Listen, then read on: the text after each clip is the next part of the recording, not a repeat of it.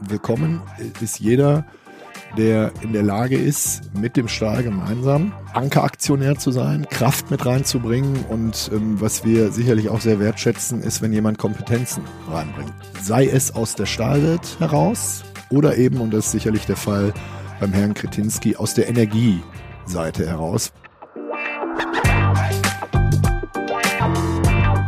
Die Wirtschaftsreporter. Der Podcast aus NRW.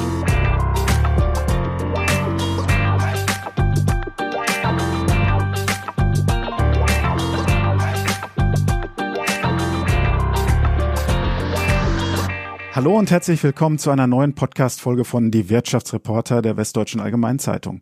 Bei mir ist Bernhard Osburg, der Vorstandsvorsitzende der ThyssenKrupp Steel Europe AG. Schön, dass Sie da sind, Herr Osburg. Herzlich willkommen. Ja, herzlichen Dank, dass ich hier sein darf. Dankeschön.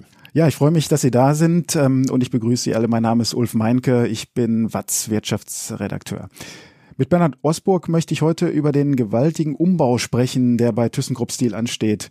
Die Hochöfen, die prägend sind für das Unternehmen, sollen verschwinden. Stattdessen will ThyssenKrupp Steel mit neuen Anlagen grünen Stahl erzeugen. Das kostet viele Milliarden Euro, Geld, das auch aus der Staatskasse kommen soll. Außerdem müssen die Anlagen noch gebaut werden in Duisburg und ThyssenKrupp benötigt Wasserstoff, um die Kohle im Produktionsprozess zu ersetzen. Kurzum, das ist ein Großprojekt, das es so in Deutschland noch nicht gegeben hat. Ja, Herr Osborg, ähm, die Arbeiten stehen ja bevor. Wir haben jetzt Anfang September. Äh, Ihr Unternehmen hat keine Zeit zu verlieren. Geben Sie uns doch mal ein äh, Gefühl für die Baustelle. Rollen da die Bagger schon? Ja, da rollen die Bagger schon, schon jetzt seit ähm, gut zwei Monaten.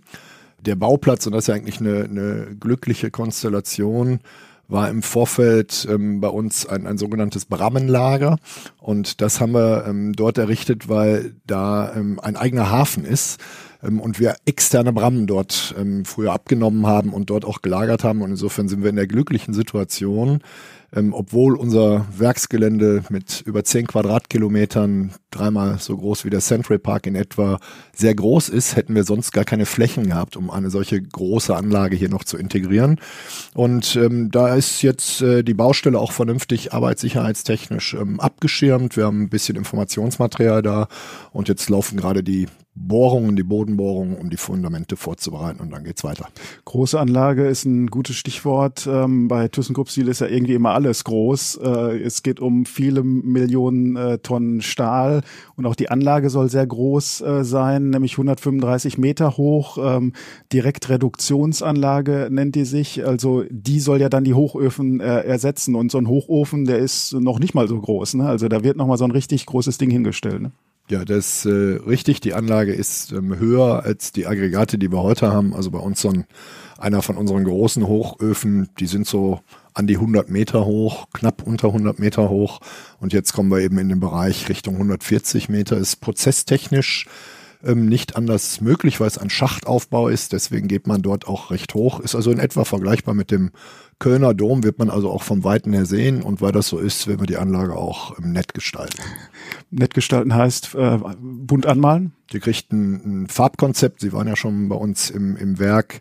Wir arbeiten sehr gerne mit Farbkonzepten ähm, bei unseren Neubauten. Kommt auch sehr gut an, weil eine, eine gut gestaltete ähm, Anlage wirklich auch ein, ein optischer Leckerbissen sein kann. Und ähm, ich glaube, dass ähm, viele Leute, die bei uns am Werk vorbeikommen und dann reingehen und diese neueren, also wir machen das jetzt seit gut 20 Jahren mit den Farbkonzepten, die neueren Anlagenstrukturen sehen, eigentlich auch ein Stück Begeisterung dafür haben, wie schön das auch optisch aussehen kann. Und diesen Anspruch haben wir eben bei der Anlage auch. Und ThyssenKrupp Blau oder was wir jetzt? Nee, ähm, darf ich glaube ich noch nicht verraten, ne? mhm. ähm, wie wie es gestaltet sein wird, aber es lehnt sich eher an an die neue ähm, grüne Welt und unsere neuen grüne Produktlinien. Wir sprechen jetzt dann immer von der DRI-Anlage Direct Reduced Iron, also direkt reduziertes Eisen. Äh, das heißt, dass ähm, was, was wird denn da eigentlich gemacht? Was ist anders als beim Hochofen? Ja, jetzt wird es ein bisschen chemisch, lässt sich aber nicht vermeiden, aber ich versuche es mal zu erklären. Wenn wir, wir sind ein sogenannter Primärstahlhersteller. Das heißt, wir kaufen Erze ein und aus diesen Erzen schmelzen wir erst Roheisen und dann verarbeiten wir das weiter zu Stahl bis hin zu den finalen Produkten, ähm, die in der Regel ein Coil sind, also ein aufgewickeltes Stahlband, was irgendwo zwei Kilometer oder länger ist, wenn man es abwickeln würde.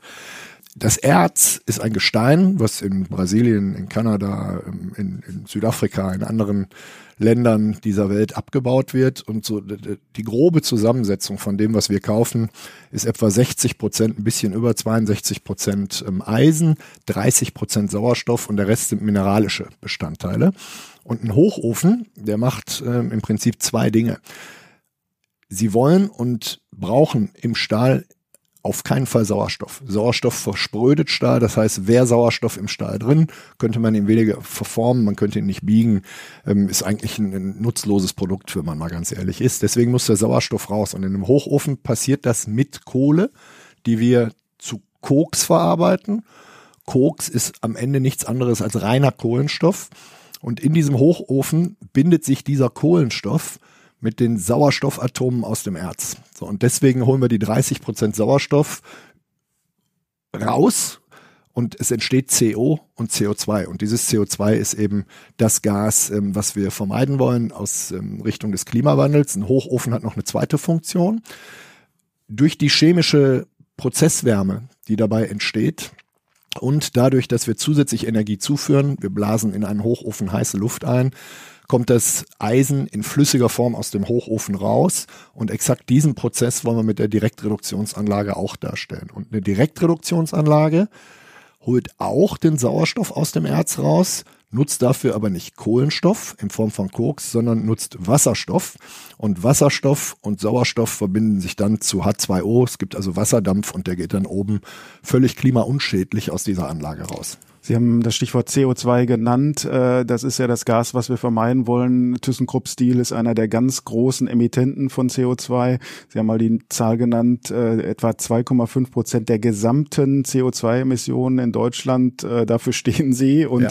ich sage jetzt mal salopp, die müssen weg, wenn wir ähm, klimaneutral werden wollen.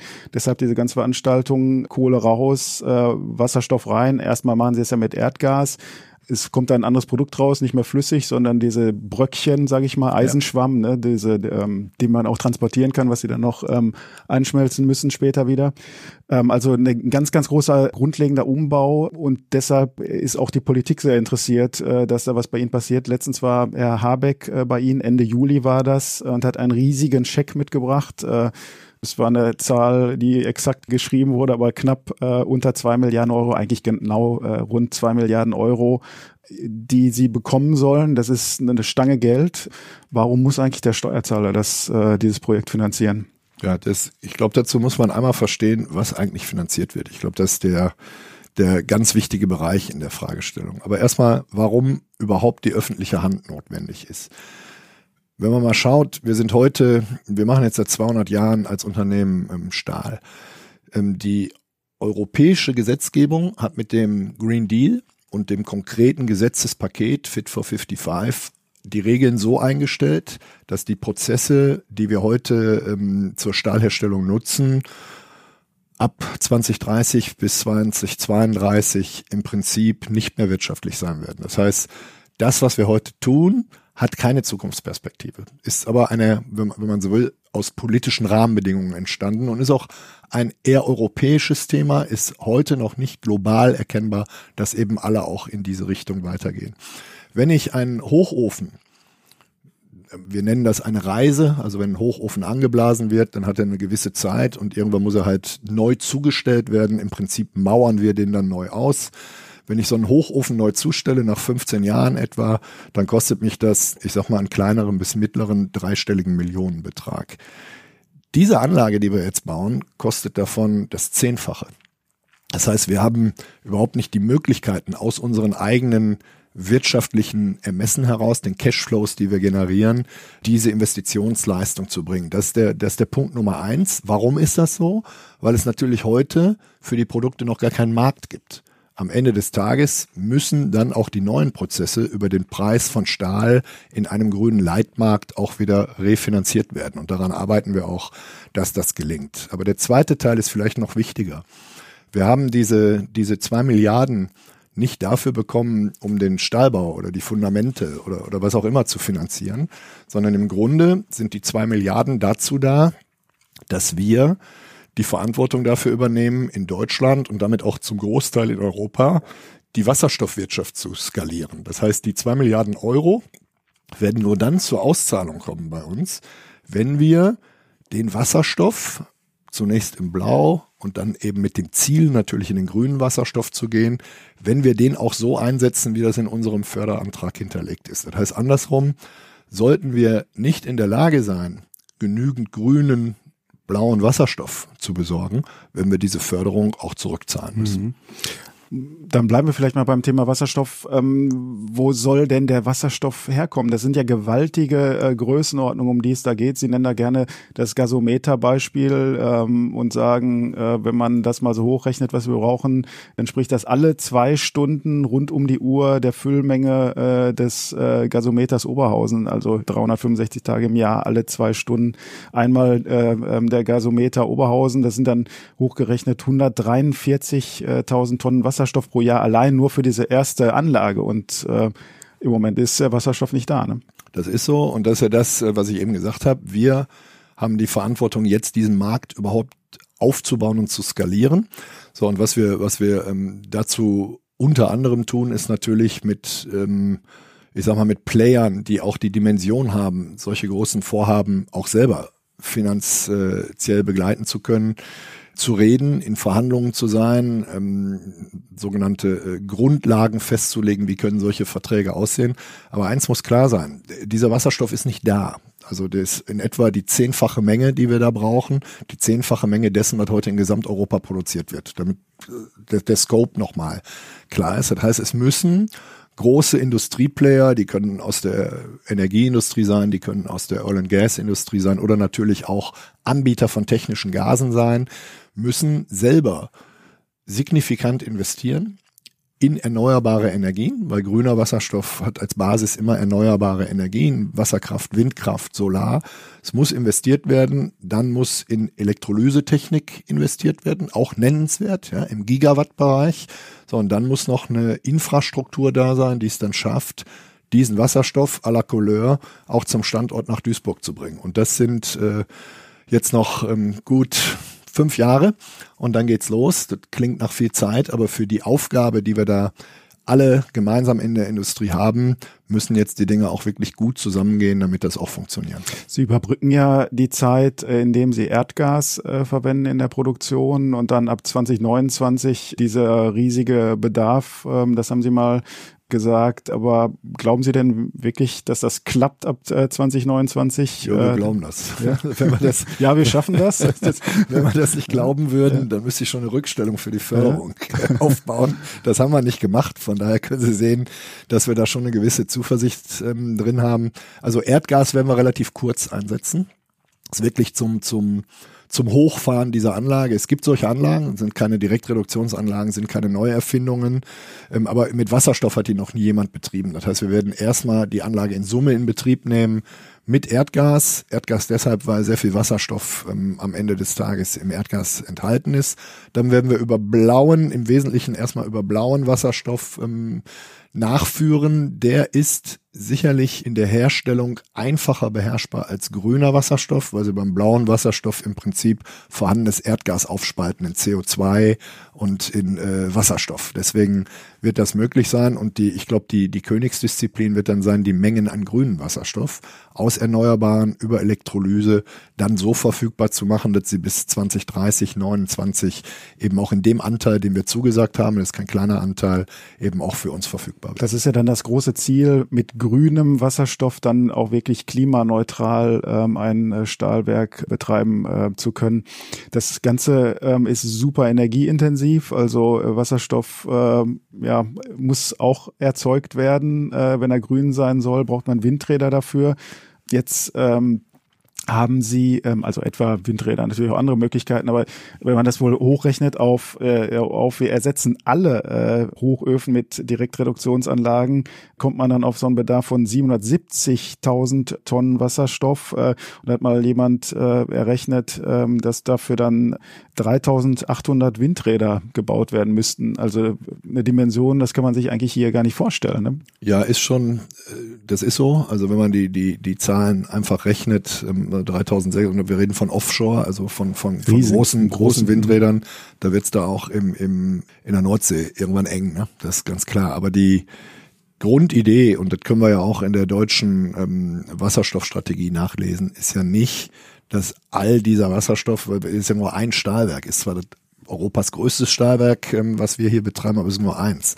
Es gibt noch andere Stahlwerke, es gibt noch andere Industrien, es gibt die ganze Chemie, die auch große Bedarfe hat. Also wir werden das nicht in Deutschland alleine herstellen und aller Voraussicht nach werden wir es auch nicht in Europa alleine herstellen, sondern es geht eben auch darum, außereuropäisch aus Ländern, die gerade bei regenerativen Energien sehr günstige Bedingungen haben. Das ist ähm, meistens in der MENA-Region der Fall, weil sie sehr viel Wind und auch sehr viel Sonne haben. MENA ist Nordafrika. Ähm, genau, Mittlerer Osten. Mittlerer Osten. Ne, ähm, dann, ähm, Sie kennen es in Chile und so weiter. Also überall da, wo Sie eher steppenförmige Landschaften haben mit hohen Windlasten und ähm, starken Sonneneinstrahlung, haben Sie natürlich ideale Bedingungen. Nur ähm, jetzt ist eben die Grundfragestellung, wie kommt dieser Wasserstoff vernünftig ähm, hier nach Europa? Und ähm, die Fragen werden über die Zeit beantwortet werden. Das Beste ist sicherlich eine Pipeline-Anbindung, überhaupt gar keine Frage. Das macht aber nur, also nach Chile brauchen wir nicht drüber nachdenken. Das macht ökonomisch Sinn im Bereich so bis 5000 Kilometer ist das die, die günstigste ähm, Variante. Und ich glaube, dass wir sowas auch sehen werden. Sicherlich nicht in den nächsten fünf Jahren, aber wir werden, wir werden das sicher sehen. Ansonsten kann man ähm, Wasserstoff ähm, transportieren. Das heute eigentlich das gängigste, ich nenne es mal Derivat als Transportmittel, indem er zu Ammoniak verarbeitet wird, transportiert wird und dann in einem sogenannten Cracker von Ammoniak wieder zu Wasserstoff.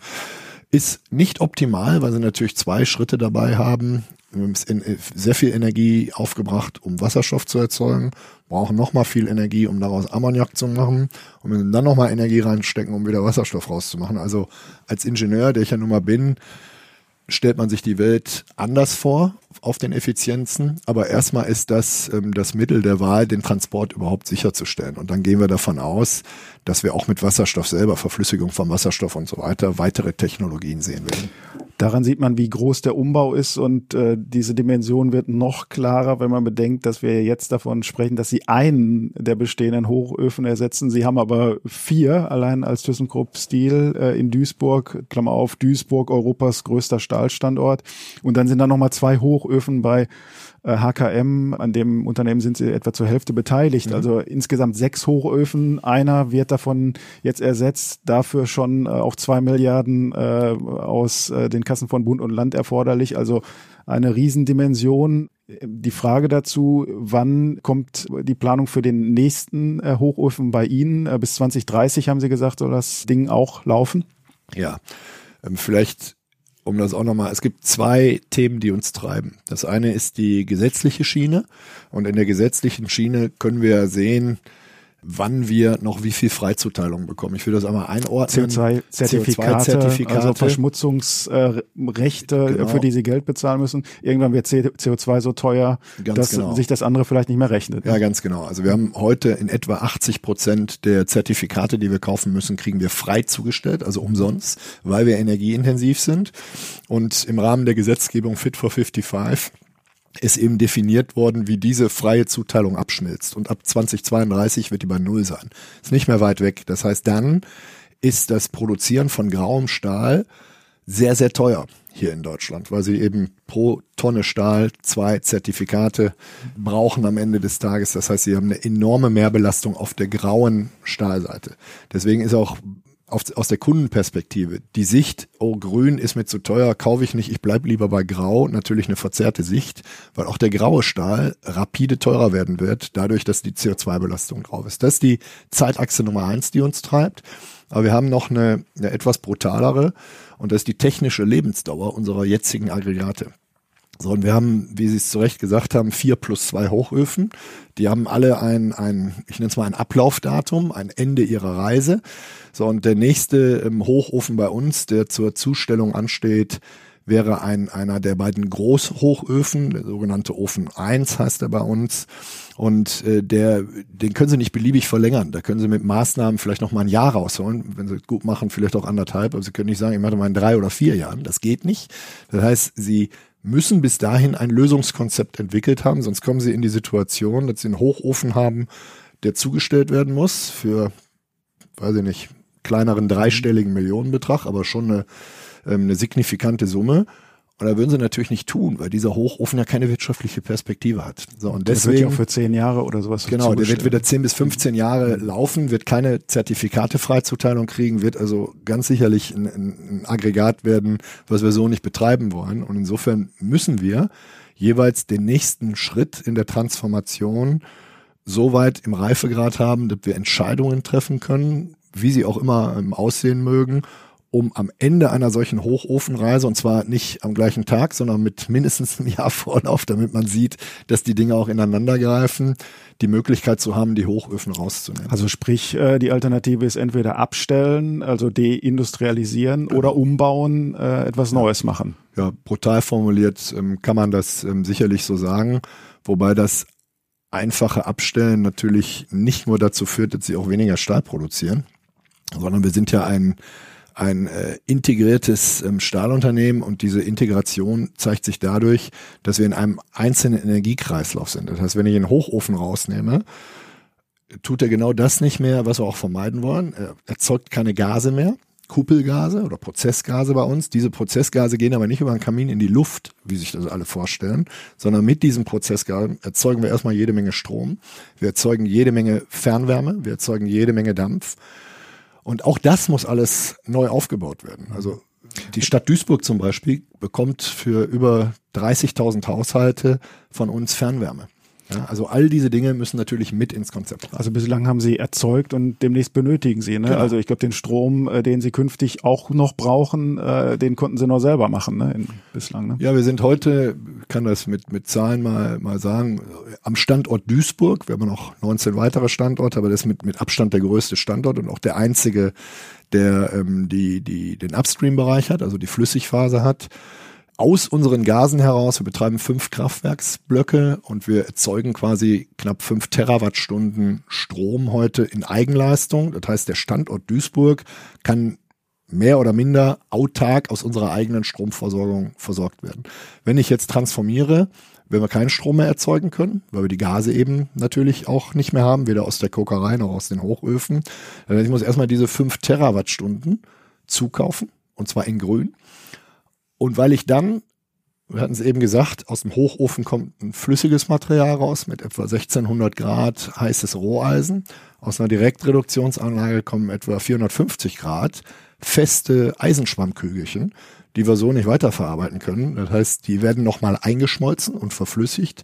Dieses Einschmelzen wird elektrisch stattfinden und dafür brauchst du dann nochmal große Mengen Strom. Das heißt, die gesamte Transformation auf der Wasserstoffseite, wie auch auf der Energieseite in unserem Werk und auch in den Werken unserer Wettbewerber ist am Ende kommt es immer auf eine Fragestellung raus, grüne Energie, regenerative Energie muss in den Mengen, die benötigt werden, zur Verfügung gestellt werden. Das ist der Plan in Deutschland, das zu tun. Aber wir alle wissen, es ist eine große Kraftanstrengung und es ist noch äh, viel der Strecke zurückzulegen.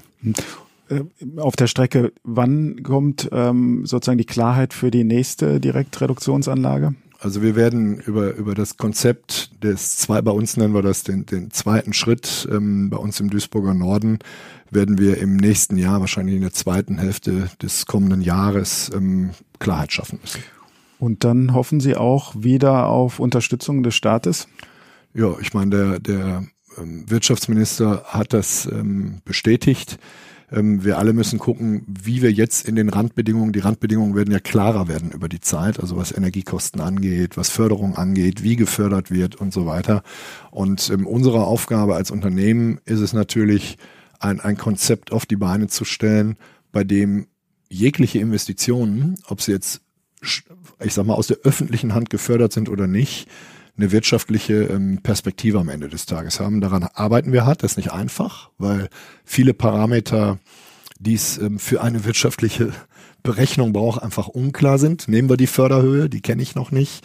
Ich kenne die Energiepreise natürlich noch nicht. Ich kenne auch die Wasserstoffpreise ähm, aktuell noch nicht. Es gibt also viele, viele Dinge, die unklar sind. Da arbeiten wir mit Annahmen. Das haben wir im ersten ersten Förderantrag natürlich genauso gemacht. Und ich glaube, wir werden präziser auf den Annahmen werden. Und wir müssen dann auch dafür Sorge tragen, nicht wir als Unternehmen, sondern als gesamte Branche, dass es eben auch einen Absatzmarkt geben wird, also unsere Kunden auch bereit sind, das Add-on zu zahlen, was eben den Unterschied von grauem zu grünem Stahl macht, weil sonst keine Wirtschaftlichkeit dargestellt werden kann. This is your invitation to the intersection of versatility and design. The kind of experience you can only find in a Lexus SUV. A feeling this empowering is invite only. Fortunately, you're invited.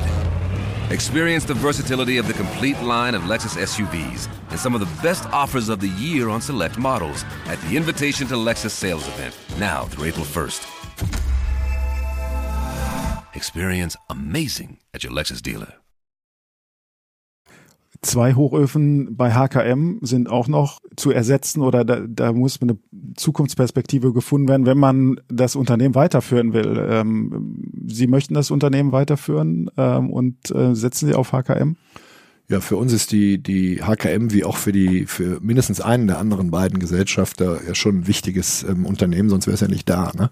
Wir betreiben ja keine Dinge, die wir nicht ähm, auch brauchen. Bei der HKM ist die Situation natürlich ein Stück komplexer, weil wir nicht alleine sind. Das heißt, man muss im Rahmen der Gesellschafter und der verbleibenden Gesellschafter, einer der Gesellschafter ähm, wird bei der HKM aussteigen. Das Valorec, bekannt, das, das französische Valorec, Unternehmen, genau, die ziehen sich aus Deutschland zurück, Röhrenproduzent. Ganz genau, ähm, verbleiben zwei, das ist die Firma Salzgitter und ähm, wir. Und wir können hier nicht in, in, in lockeren Gesprächsrunden ähm, die Zukunft gestalten. Das geht aus compliance-rechtlicher Sicht natürlich nicht. Deswegen haben wir für die HKM eine Planungsgesellschaft gegründet. Und diese Planungsgesellschaft hat jetzt den Auftrag, ein Transformationskonzept für die HKM zu erarbeiten. Das läuft ähm, mit hohem Tempo, mit, mit dem Fokus beider Gesellschafter auf die Aufgabe. Und sobald es da mehr Klarheit gibt, wie kann das aussehen, wie ist die, die präzisere Formulierung der ganzen Aufgabe, ähm, werden wir auch weitere Informationen teilen. Das ist ja schon ein riesiger Standort. Ne? Also mir hat mal ein Arbeitnehmervertreter gesagt, ähm, oh, hoffentlich wird das nicht ein neues Rheinhausen oder es hätte das Potenzial, ein neues Rheinhausen zu werden. Also der ja auch symbolisch große Stahlkonflikte, den es mal in Duisburg äh, gab. Ähm, haben Sie da auch die Sorge, dass HKM äh, Rheinhausen reloaded werden könnte? HKM ist zweifelsohne nach unserem Stahlwerk das zweitgrößte deutsche Stahlwerk. Ist nicht zu vergleichen mit Rheinhausen, weil das ein integriertes ähm, Stahlwerk, weil die HKM hat als Endprodukt hier Brammen oder eben auch ähm, Rundmaterial. Aber ich sag mal, beide Gesellschafter ähm, sind sich natürlich über die Dimension und auch über die Verantwortung ähm, bewusst. Und deswegen haben wir ja eine Planungsgesellschaft gemeinsam gegründet, um zu gucken, was muss eigentlich zusammenkommen, damit wir für die HKM eben auch eine ähm, grüne Perspektive ähm, bauen können. Aber am Ende des Tages, wie auch bei uns im Duisburger Norden und generell in der Wirtschaft, wird es eben davon abhängen, dass ein solches Konzept auch wirtschaftlich tragfähig ist. Bei HKM sind Sie ja jetzt als ThyssenKrupp Stil in der Eigentümerrolle. Ähm, Sie wiederum haben auch einen Eigentümer, der sitzt hier ein äh, paar Meter, könnte man fast sagen, entfernt äh, von der Funke-Zentrale im äh, ThyssenKrupp-Quartier, nämlich die Essener ThyssenKrupp AG. Das ist dann wiederum formal betrachtet Ihr Eigentümer und der hat gesagt, zumindest ja die ausgeschiedene Vorstandsvorsitzende Martina Merz, äh, die ja jetzt durch ähm, Miguel Lopez abgelöst worden ist im Frühjahr. Äh, Frau Merz hat ein Konzept einer Verselbstständigung auf den Weg gebracht, also sprich ThyssenKrupp Stil aus dem Unternehmen herauslösen und ja mal gucken, was da so geht. So ein bisschen wie bei Parship. Äh, ich Parshippe jetzt, äh, kann ich eine Partnerschaft finden für dieses Unternehmen oder ähm, jemand, der da einsteigen möchte, äh, gemeinsame Sachen machen möchte. Jetzt gibt es dann immer wieder Spekulationen, auch Ideen und eine Idee ähm, ist offenbar, dass der tschechische Milliardär Kreczynski, der ist nicht unbekannt hier in Deutschland, äh, der ist bei der Metro ähm, Großhandelsunternehmen ähm, ähm, äh, investiert, er hat aber auch ostdeutsches Braunkohlegebiet äh, gekauft, äh, die LEAG. Äh, dieser Herr Kreczynski hat offenbar Interesse äh, daran äh, gefunden, äh, sich mal ThyssenKrupp-Stil genauer anzuschauen. Die Arbeitnehmer haben schon gesagt, Milliardäre sind grundsätzlich erstmal willkommen, wenn sie dann auch in Stahl investieren wollen. Äh, würden sich da die Haltung zu eigen machen, Milliardäre willkommen, wenn die auch in Stahl investieren wollen? Ja, ich, also vielleicht erstmal der Plan, ähm, wie Sie gesagt hatten, von, von Frau Merz, der ist ja auch beim Herrn Hiesinger schon gewesen, äh, den Stahl als ein Pure Play aufzustellen, den teilen wir erstmal uneingeschränkt. Also auch wir. Pure Play heißt, Pure Play ähm, dass heißt, man ein reines ein, Stahlunternehmen ein reines ist. Stahlunternehmen Ja. ist ähm, autark, eben auch ähm, an den Kapitalmärkten ähm, aktiv. Das erstmal ähm, sehr vernünftig, weil auch alle alle, die komplette Wettbewerbslandschaft so aufgestellt ist. Das heißt, man kann dann auch auf Augenhöhe als Pure Play einen Stahlkonzern eben so managen. Ich will nicht sagen, dass das heute nicht so passiert, aber wenn Sie Teil einer Gruppe sind, gibt es natürlich auch Entscheidungen, nachvollziehbarerweise, die eher aus einer Gruppenperspektive zu treffen sind und nicht rein aus einer Stahlperspektive. Weil ThyssenKrupp äh, alle möglichen Geschäfte, sagt, wenn ich das mal so äh, salopp sagen, von äh, U-Bootbau über äh, Düngemittelfabriken oder Elektrolyseure, ähm, Autozuliefer. Es ist eine ähm, Riesengruppe Ganz mit genau. allen möglichen Aktivitäten und Stahl ist nur ein Teil davon. Etwa Genau. 100.000 Mitarbeiter bei ThyssenKrupp, 27.000 so roundabout bei Ihnen. Genau. Ähm, ja gut, wenn man es rauslöst, hätte man ein schönes Duisburger Unternehmen, sag ich mal. Hätte man ein schönes ähm, Duisburger Unternehmen, das, äh, das ist so.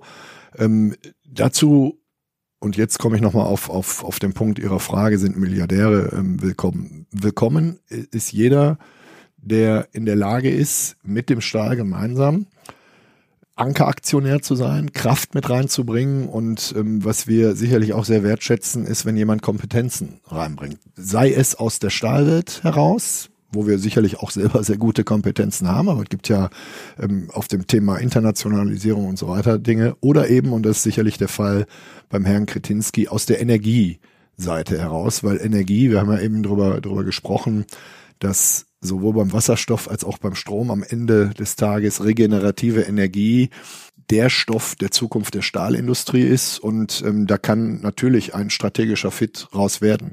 Ob es das dann wird, ähm, das werden die, ich sag mal, äh, die weiteren Gespräche und äh, der weitere Prozess dann entsprechend ähm, zeigen. Aber erstmal ähm, gibt's da eine, eine, eine Logik, die man nicht ähm, wegwischen kann. Und ähm, wir freuen uns über jeden, der in der Lage ist, unsere Position in einem Pure Play am Ende des Tages ähm, zu verstärken. Sind sicherlich immer herzlich willkommen. Nee, die, die Rede war ja auch im Unternehmen ThyssenKrupp äh, von Energiepartnerschaften. Äh, Da hatte man ja auch, glaube ich, mal so ein bisschen Richtung Nahost geschaut. Das hat sich, ähm, zumindest habe ich es jetzt nicht wahrnehmen können, ja bislang noch nicht so realisiert, aber wer weiß, vielleicht entsteht ja noch mal was. Ähm, Kryczinski hat ja allerdings auch Interesse an der Stärk ähm, und das Unternehmen der Stärk Icony wollte ja gerade bei Ihnen in Duisburg auch sogar einen Elektrolyseur bauen oder möchte auch nach wie vor. Da sind jetzt andere eingestiegen gut, jetzt kann man sagen, sei es drum, ähm, Energiekompetenz äh, so oder so äh, Ihnen, ist Ihnen willkommen. Ja, ist sicherlich willkommen. Das ist ganz klar, weil ich meine, wir müssen einfach äh, wichtig zu verstehen ist ja die die Transformation der Stahlindustrie ist keine Techniktransformation vom Hochofen auf die Direktreduktionsanlage. Das ist sie auch.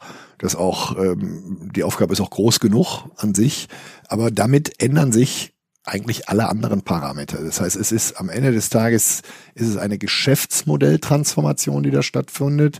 Kunden werden andere Zahlungsbereitschaften haben. Ähm, die, die Stoffe, die heute unser Geschäftsmodell dominieren, sind äh, Erze und Kohle. Die werden sich verändern. Das ganze Energiemanagement wird sich verändern. Und einer der Kerntreiber eines, einer grünen Stahlgesellschaft wird eben das Thema Energie sein. Das heißt, wer da in seinen Kompetenzen gut aufgestellt ist, wer da in der Lage ist, diesen Energiemarkt auch so anzuspielen, dass es für möglichst wettbewerbsfähige Situationen in der Stahlstufe ähm, bedeutsam ist, der wird auch äh, Wettbewerbsvorteile haben. Und insofern ist diese Kompetenz ähm, sicherlich nicht zu unterschätzen. Und es ist auch nicht so, dass ThyssenKrupp jetzt das einzige Unternehmen wäre, was Stahl erzeugt in der Welt. Gemessen an den globalen Dimensionen sind sie sogar eher ein ja, kleinerer bis mittlerer äh, Player. Äh, und andere Länder sind auch äh, aktiv. In Schweden wird auf der grünen Wiese ein Stahlwerk gebaut. Auch ähm, beteiligt ist da das äh, Düsseldorfer Unternehmen SMS Group, was bei ihnen auch den Standort äh, jetzt mit umbauen soll. Also daran sieht man, ja, die anderen schlafen auch nicht. Ne? So ist es. Ähm, das ist auch gut so. Ne? Das ist einfach deswegen gut so, weil sowohl auf der Technik als auch auf der Energie als auch auf der Kundenseite Wettbewerb immer dazu führt, dass man seine eigenen Lösen nochmal challenged, dass man unter Druck gesetzt wird. Ich sehe das als positive Energie, wenn Wettbewerber kommen. Und ähm, das Projekt in, in, in Schweden entsteht ja in Schweden, schließt sich der Kreis, weil dort die Bedingungen für grüne Energie, für regenerative Energie, im Wesentlichen Wasserkraft, sehr, sehr gut sind. Aber es ist eben auch nicht die einzige Dimension. Ne? Also wäre die einzige Dimension immer das Thema Kosten, stünden heute alle Stahlwerke irgendwo neben einer Mine. Da stehen immer nur sehr wenige und stehen auch einige da, die produzieren gar nicht mehr. Sie brauchen für Stahl natürlich günstigen Zugang zu Erzen, günstigen Zugang zu ihren Prozessstoffen, zu Energie. Sie brauchen aber auch günstigen Zugang zu Märkten, günstigen Zugang zu Kunden.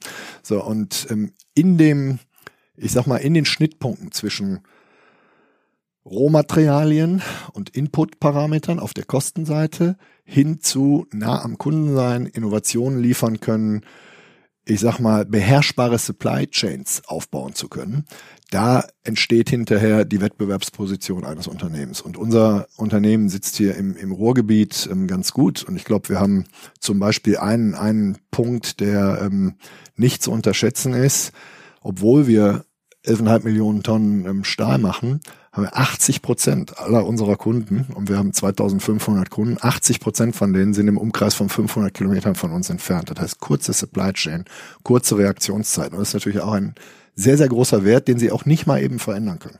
Egal, wo sie ihr Werk hinbauen. Ihre Stahlwerke stehen ja nicht zufällig ähm, in Duisburg, in Bochum, in Dortmund und auch die Weiterverarbeitung dann in, in Südwestfalen. Ähm, hier war die Kohle, äh, sie, hier waren die, die Bergwerke, also ein ganz, ganz wichtiger Teil des Rohstoffs war hier. Jetzt sind die Zechen dicht gemacht. Äh, sie haben natürlich noch die Reihenanbindung, aber sie müssen viel hier hinholen. Man könnte ja auch auf die Idee kommen zu fragen, brauchen wir überhaupt Stahlwerke hier äh, im Ruhrgebiet? Können das nicht andere machen? Die Kohle kommt ja auch von woanders her.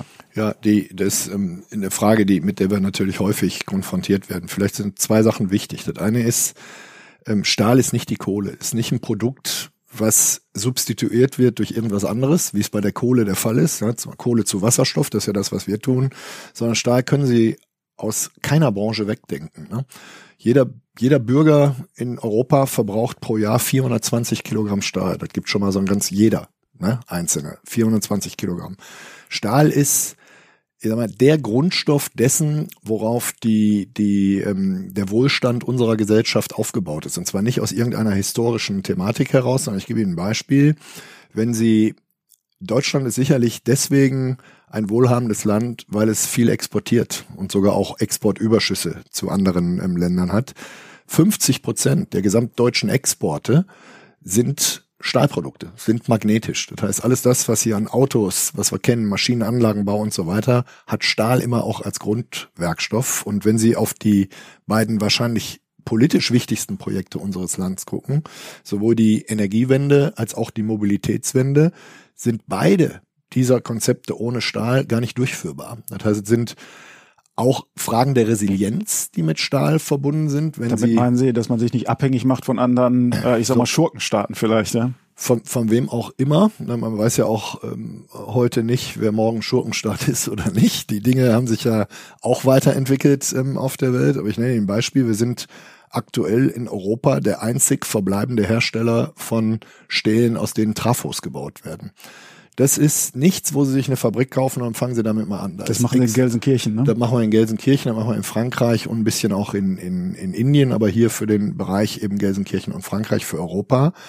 Da kommt auch so schnell keiner, also können sie mit Geld nicht kaufen. Das ist ein enormes ähm, Kompetenzthema, diese Stähle zu machen. So, ohne einen Trafo gibt's kein, schließen sie kein Windrand an. Sie schließen auch kein neues Gaskraftwerk mit oder ohne Wasserstofffähigkeit irgendwo an. Sie schließen keine Ladeinfrastrukturen, Elektroautos an, weil alles das Transformatoren sind, ja. Leistungstransformatoren, Distributionstransformatoren. Das heißt, da sind Produkte drin.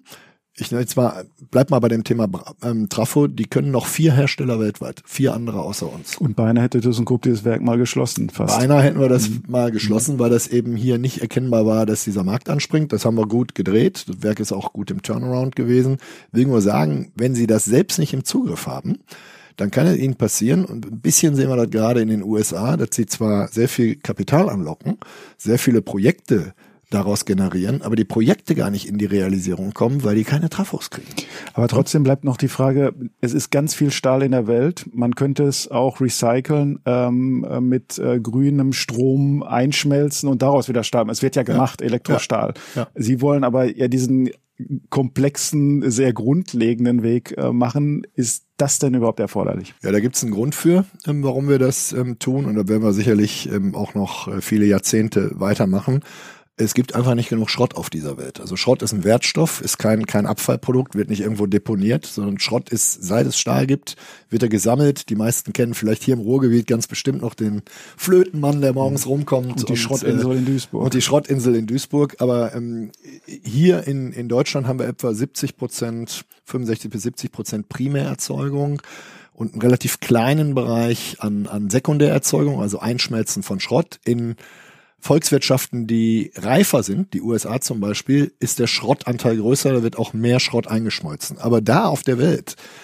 wo starkes Wachstum ist, ist in China, Indien ganz massiv und so weiter, ist Schrott nur sehr wenig verfügbar, weil die Dinge erst entstehen. Das heißt, es muss primär Stahl hergestellt werden, sonst funktionierte zwei Milliarden Spiel, zwei Milliarden Tonnen Stahl pro Jahr kann man aus Schrott nicht erwirtschaften, bei weitem nicht erwirtschaften. Und deswegen ist es auch für uns so wichtig, jetzt hier die Technologie zu entwickeln und diese Technologie auch zu schützen mit, mit äh, Intellectual Property, die es dann ermöglicht, auch in anderen Ländern Regionen diesen notwendigen Primärprozess eben CO2-frei hinzukriegen. So und am Ende, wenn, wenn diese Rechnung aufgeht, ähm, die wir da haben, und da gehen wir ganz stark davon aus, haben sie eigentlich das weltweit bedeutendste Commodity, Stahl, zwei Milliarden Tonnen, sowohl auf der Primärseite aus Erzen heraus, als auch auf der Sekundärseite im Recyclingprozess, so oft wie man es denn machen will, komplett ohne Carbon Footprint. Und das ist, glaube ich, eine ganz starke und äh, schöne Dimension. Und der zweite Punkt, wir bei ThyssenKrupp Steel haben so an die 70 Prozent, ich sag mal, Spezialprodukte. Stähle, die nicht auf dem Weltmarkt überall verfügbar sind.